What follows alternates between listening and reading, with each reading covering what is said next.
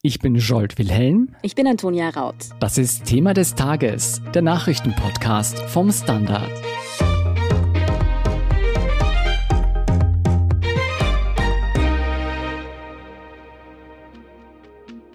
Zu Ostern hat uns Bundeskanzler Sebastian Kurz ja in Aussicht gestellt, dass alle Österreicherinnen und Österreicher, die wollen, innerhalb von 100 Tagen zumindest die erste Corona-Impfung bekommen sollen. Mhm. Ich muss ehrlich sagen, wenn ich mir so die letzten Monate und dieses Auf und Ab und Hin und Her beim Impfen anschaue, dann habe ich da noch meine Zweifel. Ja, mich haben diese 100 Tage auch überrascht, weil redet die Regierung nicht die ganze Zeit schon davon, dass wir bis zum Anfang des Sommers dieses Ziel erreichen könnten? Und ich muss sagen, in den letzten Tagen sind meine Zweifel daran auch eher immer größer geworden, vor allem weil jetzt davon die Rede ist, dass der AstraZeneca-Impfstoff doch nur für einen Teil der Bevölkerung zum Einsatz kommen könnte und auch weil die Skepsis gegenüber dem russischen Impfstoff Sputnik, den der Kanzler für Österreicher so gerne hätte, ebenfalls zunehmend wächst. Ja, ob wir dieses 100-Tage-Ziel mit diesen neuen Entwicklungen doch noch erreichen können oder ob uns das Ganze im Impfplan noch einmal weiter zurückwirft, als wir eh schon hinterherhinken, darüber sprechen wir heute mit Klaus Taschwer, Gabriele Scheindl und Gerald Schubert vom Standard. Ela, Bundeskanzler Sebastian Kurz hat ja eben versprochen, dass innerhalb von 100 Tagen, jetzt sind es eigentlich nur noch 96, muss man sagen, alle Österreicherinnen und Österreicher, die wollen, geimpft werden können. Ist das denn realistisch? Naja, also da muss man zuallererst dazu sagen, er sprach und spricht ja nicht von einer Vollimmunisierung. Mm. Also bei den bisher ausgelieferten Impfstoffen, da braucht man ja zwei Dosen, um den vollen Impfschutz zu haben. Und das Versprechen lautet dahingehend, dass wir alle die Erstimpfung bekommen, wenn wir das wollen. Das ist natürlich ein gravierender Unterschied. Das schmälert das Versprechen auf eine gewisse Art und Weise. Weil bis zum zweiten Stich dauert es dann ja je nach Impfstoff nochmal drei Monate. Das Versprechen an sich ist auch gar kein so neues. Äh, schon Mitte März war die Rede davon, dass man da bis Sommer alle, die das wollen, erst geimpft haben kann. Aber grundsätzlich, ob sich das ausgeht oder nicht, das hängt von ein paar Überlegungen ab. Zuallererst geht es ja laut Kanzler nur um die Leute, die auch geimpft werden wollen. Er geht aber von circa zwei Drittel der impfbaren Bevölkerung aus, womit er eigentlich recht optimistisch ist. So, und rechnet man da jetzt bei denen im richtigen Alter und die das auch wollen, die Leute weg, die schon geimpft sind, so kommt man nach Kanzlerrechnung auf 3,7 Millionen Menschen, die in den nächsten 96 Tagen geimpft werden müssen, damit dieses Versprechen hält. Und selbst wenn man da jetzt die Zweitimpfungen mitdenkt, also dass man für jene, die ja jetzt vielleicht schon die erste Dosis haben, noch eine zweite braucht und auch für die, die noch geimpft werden, ja zwei Dosen braucht zum Teil. Bedenkt man das alles mit, dann geht sich das mit den Zahlen, die derzeit so kursieren von offizieller Seite, geht sich das aus, ja, sogar ohne die extra Dosen von Sputnik, über die ja momentan diskutiert. Das klingt eigentlich ganz gut. Was sind denn die größten Sorgen der Experten? Warum könnte sich das doch nicht ausgehen? Ja, genau, wie vorhin schon so ein bisschen angeklungen, diese Überlegung ist eine recht theoretische. Denn da ist jetzt mitgedacht oder erwartet, dass der Bund im zweiten Quartal mit bis zu sieben Millionen Impfdosen rechnet. Mhm. Und ob das tatsächlich so hält, das ist ein bisschen fraglich. Das hat mehrere Gründe. Erstens sind bei diesen sieben Millionen Dosen auch welche mit eingerechnet, für die es noch gar keine Zulassung der EMA gibt. Und zweitens, das kennen wir ja aus der Vergangenheit, gibt es immer wieder Lieferschwierigkeiten. Betrachtet man, wie das in der Vergangenheit so war mit Ankündigungen und den tatsächlich gelieferten Mengen, so gab es da schon ziemliche Gaps eigentlich. AstraZeneca zum Beispiel lieferte im ersten Quartal nur die Hälfte von dem, was eigentlich gedacht war, nämlich um 600.000 Dosen weniger. BioNTech wiederum hat ein bisschen mehr geliefert, aber im Endeffekt war es so, dass man doch nicht so viele hatte, wie man ursprünglich gedacht hatte. Ja, du hast jetzt diese Schwierigkeiten aus dem letzten Quartal schon zusammengefasst. Ein bisschen entsteht der Eindruck, beim Impfen gilt Murphy's Law ganz besonders. Also was schiefgehen kann, geht schief. Wieso macht der Kanzler dann trotzdem weiterhin solche Versprechungen, bei denen eben doch noch ziemlich viele Wenn und Abers eigentlich im Raum stehen? Naja, es klingt schon gut, oder? Also ja. jeder und jede von uns fühlt sich da ja irgendwie angesprochen und ist auch irgendwie beruhigt, wenn es zumindest ein grobes Zeitfenster gibt. Ich erinnere mich an einen Podcast, den wir vor ein paar Wochen auf aufgenommen haben, da waren wir noch gar nicht so sicher, ob sich für Leute in unserem Alter im Sommer überhaupt noch ausgeht. Mhm. Also das ist halt eine Frage der Kommunikation. Die 100 Tage, die sind mehr oder weniger ein recht geschicktes Framing von Kurz. Das ist eigentlich ein bescheidenes Ziel und es soll zeigen, es läuft super bei uns, alles liegt im Plan. und vielleicht auch ein wenig davon ablenken, dass wir im europäischen Vergleich eigentlich gar nicht so gut dastehen mit der Anzahl an Impfdosen, die wir zur Verfügung haben. Das hat den Grund, dass Österreich sich da schon zum Teil ein wenig verkalkuliert hat. Man hat hierzulande recht stark auf AstraZeneca gesetzt und dafür weniger von BioNTech Pfizer bestellt, nämlich nur gut 90 Prozent der möglichen Impfmenge. Und wie wir schon vorhin besprochen haben, wird das halt zuverlässiger ausgeliefert. Was den Impfstoff von Johnson Johnson angeht, so haben wir sogar nur 63 Prozent der möglichen Menge bestellt, also um eineinhalb Millionen Dosen weniger. Wie viel davon jetzt genau kommt und wann, das ist eben alles noch ein wenig unklar. Es ist aber erwartbar, dass es bei Johnson Johnson zum Beispiel um fast 700 Dosen gehen wird im zweiten Quartal. Hm. Also das waren jetzt ein bisschen viele Zahlen. Vereinfacht formuliert könnte man es so sagen. Durch die geringeren Bestellungen, dadurch, dass wir das nicht ausgeschöpft haben, haben wir uns ein paar hunderttausend mögliche Vollimmunisierungen bis Anfang Juli entgehen lassen. Also die 100 Tage sind zwar gutes Marketing, so toll sind sie aber auch nicht, wie sie klingen.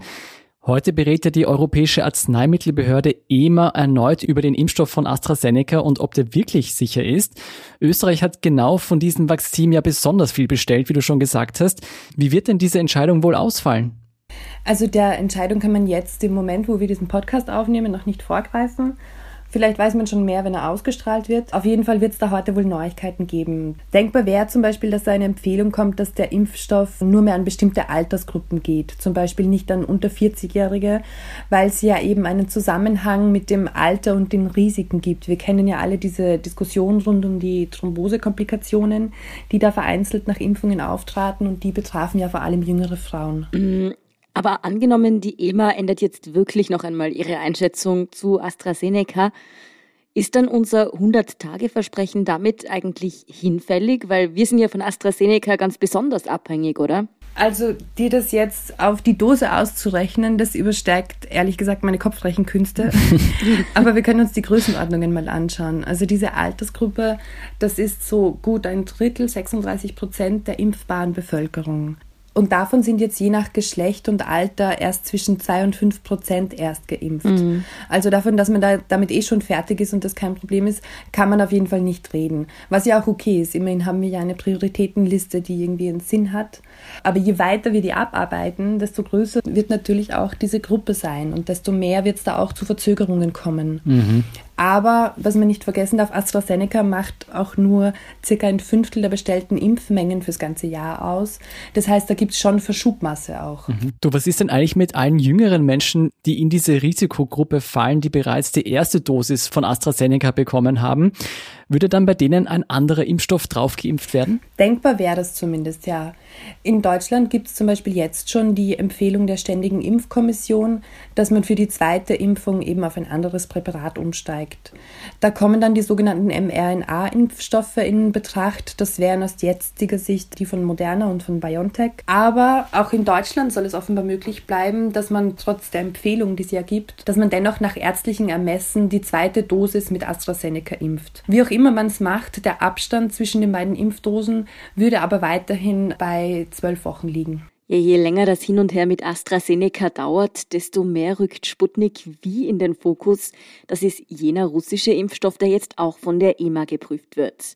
Der hat für viele jetzt schon wie sowas wie der Retter in der Not gewirkt. So quasi, wenn AstraZeneca jetzt wegfällt, dann wird der jetzt genützt. Die Slowakei wollte ihn jetzt schon einsetzen, ist aber doch noch einmal zurückgerudert. Gerald, was hat's damit auf sich? Da herrscht derzeit in der Slowakei ziemliche Verwirrung. Da obliegt die Zulassung natürlich dem Gesundheitsministerium, aber das staatliche Amt für Arzneimittelkontrolle hat da natürlich ein kräftiges Wort mitzureden.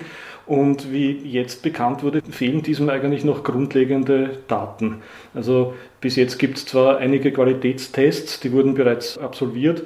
Und da geht es um Sterilität, um mögliche toxische Verunreinigungen mechanische Verunreinigungen, auch um die Zahl der Dosen, die man aus einer Liefereinheit rausbekommt. Also Dinge, die alle schon wichtig sind, aber die bei weitem noch nicht ausreichend informieren über Wirksamkeit und Gefahrenpotenzial. In dem Zusammenhang ist auch bereits darüber gesprochen worden, dass die Slowakei nicht die gleichen Kontrollkapazitäten hat, wie zum Beispiel die Europäische Arzneimittelagentur EMA. Und es herrscht sogar Zweifel, ob die gelieferten Dosen identisch sind mit dem Impfstoff, dem vor vorher das Fachmagazin der Lancet ein gutes Zeugnis ausgestellt hatte. Also man sieht, da gibt es sehr viele Unsicherheiten in der Slowakei und wenn man bedenkt, dass der Ankauf eine riesige Regierungskrise ausgelöst hat, im Zuge derer dann sogar nicht nur der Gesundheitsminister, sondern viele Minister zurückgetreten sind und am Ende dann auch der ehemalige Premierminister Matovic, der jetzt mit dem Finanzminister Platz getauscht hat, dann ist das schon eine kuriose Sache, weil der Premierminister, dem die Koalitionspartner immer einen gewissen Hang zu Alleingängern vorgeworfen haben, hat ja diese zwei Millionen, von denen du gesprochen hast, bestellt, obwohl die Regierungskoalition das eigentlich nicht wollte. Das heißt, es war eben ein Alleingang. 200.000 davon sind bisher angekommen, mehr noch nicht. Ja, Spontankäufe haben einfach immer einen Haken. Ja. Und Politiker, die zurücktreten, das kennt man in Österreich auch nicht. Aber was heißt das jetzt? Hat Sputnik ein Problem oder muss einfach bei der Prüfung nochmal nachgeschärft werden?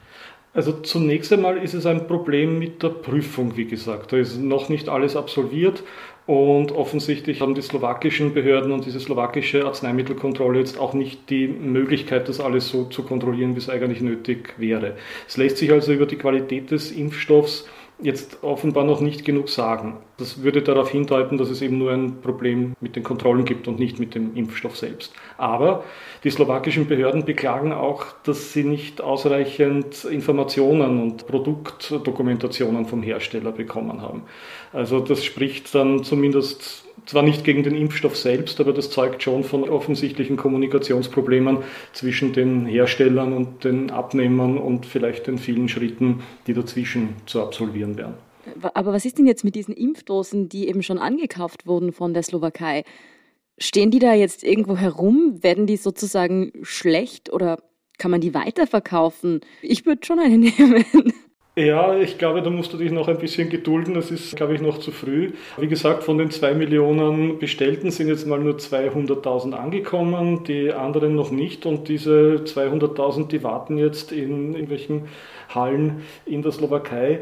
Da wird ja ausdrücklich darauf hingewiesen, dass die Prüfungen noch nicht abgeschlossen sind. Also man wollte da jetzt offensichtlich noch nicht den Stab drüber brechen, aber es ist mittlerweile ganz klar, dass es mit den Prüfungen extreme Probleme gibt und dass man eigentlich auf Basis der jetzt vorhandenen Möglichkeiten nicht so prüfen kann, wie man mhm. prüfen müsste. Auch die Hersteller sind inzwischen um weitere Infos gebeten worden. Also man versucht das noch irgendwie in Schwung zu halten. Aber Tatsache ist, dass derzeit niemand weiß, ob die Slowakei Sputnik 5 einsetzen wird, bevor es vielleicht ohnehin zu einer Zulassung durch die EMA kommt. Das ist derzeit noch völlig unklar. Also bei ungeprüften Impfstoffen lasse ich dir gerne den Vortritt, Antonia. Aber Klaus, wie ist das denn mit den Impfstoffen, die schon gekauft wurden?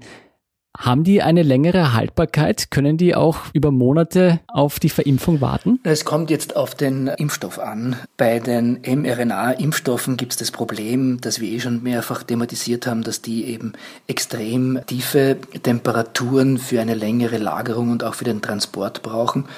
Also bei Moderna ist es minus 20 Grad, bei BioNTech Pfizer ist es, ich glaube, nach neuesten Korrekturen nur mehr minus 60 Grad. Dann sind sie auch einige Wochen bzw. Monate lang haltbar. Und wenn sie dann einmal aufgetaut sind, dann muss es sehr schnell gehen. Bei AstraZeneca, also neuerdings was Cevria, ist es weniger streng. Also der Impfstoff ist auch bei Raumtemperaturen transportabel. Was jetzt Sputnik V anbetrifft, gibt's unterschiedliche Angaben. Also da weiß man es auch nicht so genau, weil das ist auch eines der Geheimnisse. Also den Impfstoff gibt es sowohl in gefrorener Form transportiert, wie viele Minusgrade das sind, weiß man nicht. Jedenfalls so wird der allem Anschein nach ausgeliefert. Also wenn man sich die Bilder auch ansieht von den Flugzeugtransporten, dann ist es jeweils relativ gut und kälteisoliert verpackt. Die Russen sind aber relativ gut in der Impfstoffherstellung und es gibt auch eine gefriergetrocknete Form. Also das kann man sich so wie Pulverkaffee, löslichen Kaffee vorstellen. Oder Astronautennahrung. Oder Astronautennahrung. Also man darf sie dann allerdings nicht einnehmen, sondern muss natürlich dann wieder mit Salzwasserlösung verdünnen verdünnen. Bei den Studien hat sich allerdings ergeben, dass der gefrorene Impfstoff, also wenn er dann aufgetaut ist, anscheinend besser wirkt als die gefriergetrocknete Form. Also da sind mir jetzt die ganz neuesten Daten nicht geläufig, ob der jetzt auch gefriergetrocknet verschickt worden ist oder eben in dieser tiefgekühlten Form. Im Prinzip ist er lagerbar. Wie lang genau, also wie viele Monate lang, nachdem die Gefrierkette unterbrochen worden sein könnte. Also da ist es wahrscheinlich dann auch nur mehr eine Frage von Tagen beziehungsweise Wochen. Okay, aber ich glaube, wir haben einen guten Einblick bekommen. Bis wann können wir denn damit rechnen, dass die EMA die Prüfung von Sputnik V abschließt? Also ich habe jetzt noch mal äh, kurz vor unserer Aufnahme mit einigen Expertinnen und Experten gesprochen das Problem ist wirklich, dass wir nicht wissen, wie viele Daten Russland schon übermittelt hat an die EMA in Amsterdam und das ist halt einfach die große Frage in einem laufenden Verfahren. Also dieses Rolling Review Verfahren wurde Anfang März gestartet. Ist es so, dass die Europäische Arzneimittelagentur keine Informationen mehr an die Öffentlichkeit gibt? Ich höre munkeln, dass da noch ziemlich viele Daten fehlen würden. Erst dann kann ja auch das produzierende Institut, also Gamaleya heißt das, den formellen Antrag bei der EMA stellen und dann dauert es nicht mehr allzu lange, bis dann die Zulassung oder Nichtzulassung erteilt wird. Nach Einschätzungen von Fachleuten ist Juni nicht ganz unrealistisch, also dass es doch mhm. noch so lange dauern wird, bis wir eine Entscheidung im Hinblick auf die Zulassung von Sputnik V haben werden. Okay, aber bei all den offenen Fragen und fehlenden Daten ist es ja vermutlich undenkbar, dass Österreich da jetzt im Alleingang vorher eine Notzulassung erteilt. Oder sehe ich das richtig? Das ist, wie du vermutest, relativ unwahrscheinlich. Also auch hier versichern mir Expertinnen und Experten, dass man sich an die europäischen Zulassungsstandards halten will, was bedeutet, dass wir genauso viele Daten wie die EMA brauchen, um den Impfstoff zuzulassen. Und also wenn das dann quasi eh synchron läuft, dann kann man quasi auch eh auf die EMA warten. Also viel ist hier natürlich reine Spekulation in dieser ganzen Geschichte, was jetzt Daten und Zulassungsverfahren anbetrifft. Aber es ist meiner Ansicht nach sehr unwahrscheinlich. Dazu kommt ja auch noch eine rechtliche Frage. Wenn der Impfstoff von der EMA zugelassen wird, gibt es ganz andere Haftungsvoraussetzungen, als wenn es eine Notfallzulassung in Österreich wäre. Wenn es zu einer Notfallzulassung in Österreich kommen würde, dann würde Österreich das Risiko tragen. Und ich kann mir nicht vorstellen, dass Österreich das auf sich nehmen wird. Jetzt nochmal zusammenfassend, was wäre denn, wenn die EMA sowohl Sputnik zulässt, als auch eben für AstraZeneca zumindest eine Altersbeschränkung ausspricht und Österreich damit beide Impfstoffe in weiten Bereichen einsetzen kann?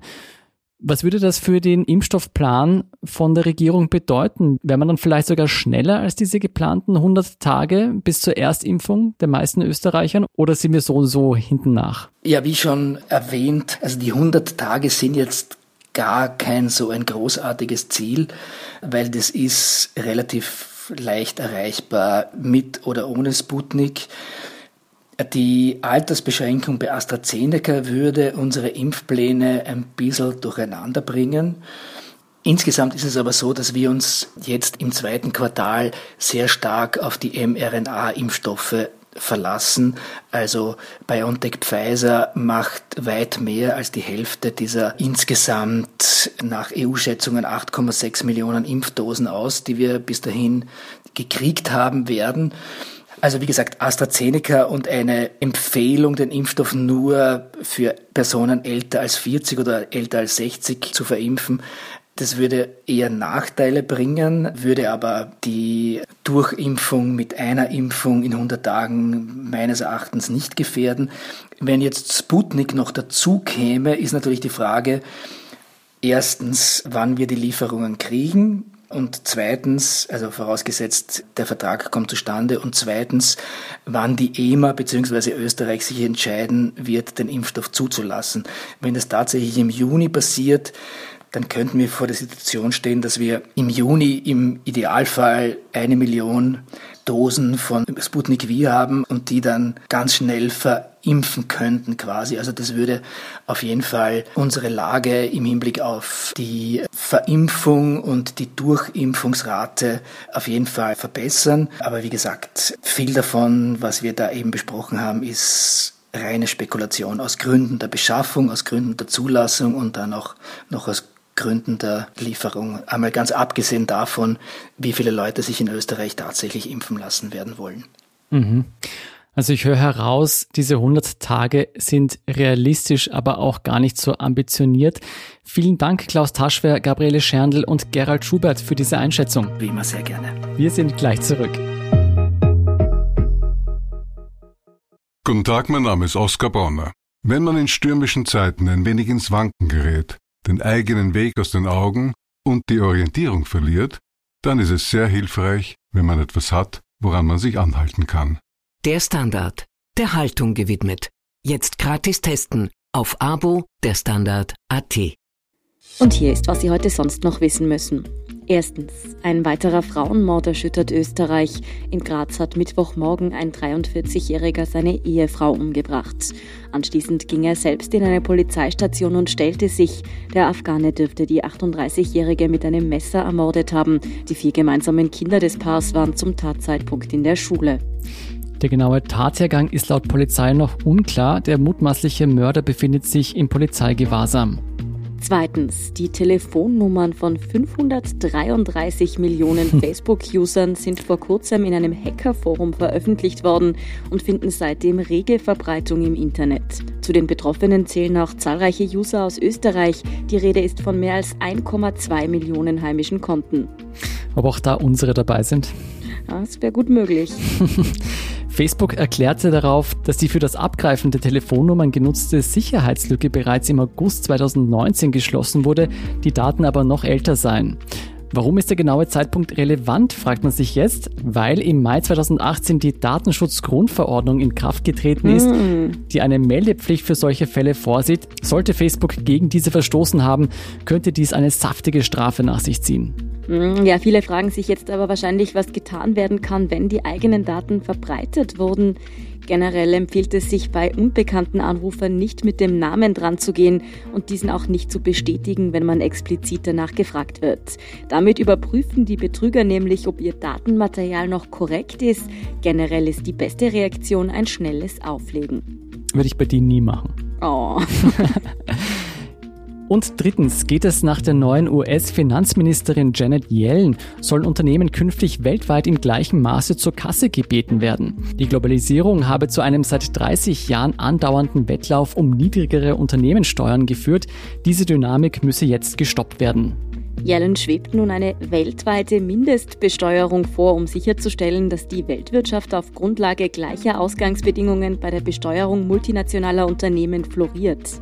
Ja, was nach einer guten Idee für uns alle auf der Welt klingt, hat auch einen nationalen Hintergrund. US-Präsident Joe Biden hatte gerade vergangene Woche angekündigt, die Unternehmenssteuern in seinem Land anzuheben, um sein 2 Billionen Dollar teures Infrastrukturprogramm zu finanzieren. Hm, keine Peanuts. Mehr zu diesen großen Vorhaben des US-Präsidenten und die aktuellsten Informationen zum weiteren Weltgeschehen finden Sie wie immer auf derstandard.at. Um keine Folge von Thema des Tages zu verpassen, abonnieren Sie uns bei Apple Podcasts oder Spotify. Unterstützen können Sie uns mit einer 5-Sterne-Bewertung und vor allem indem Sie für den Standard zahlen. Alle Infos dazu finden Sie auf abo.derstandard.at. Danke für Ihre Unterstützung. Ich bin Jolt Wilhelm. Ich bin Antonia Raut. Baba und bis zum nächsten Mal.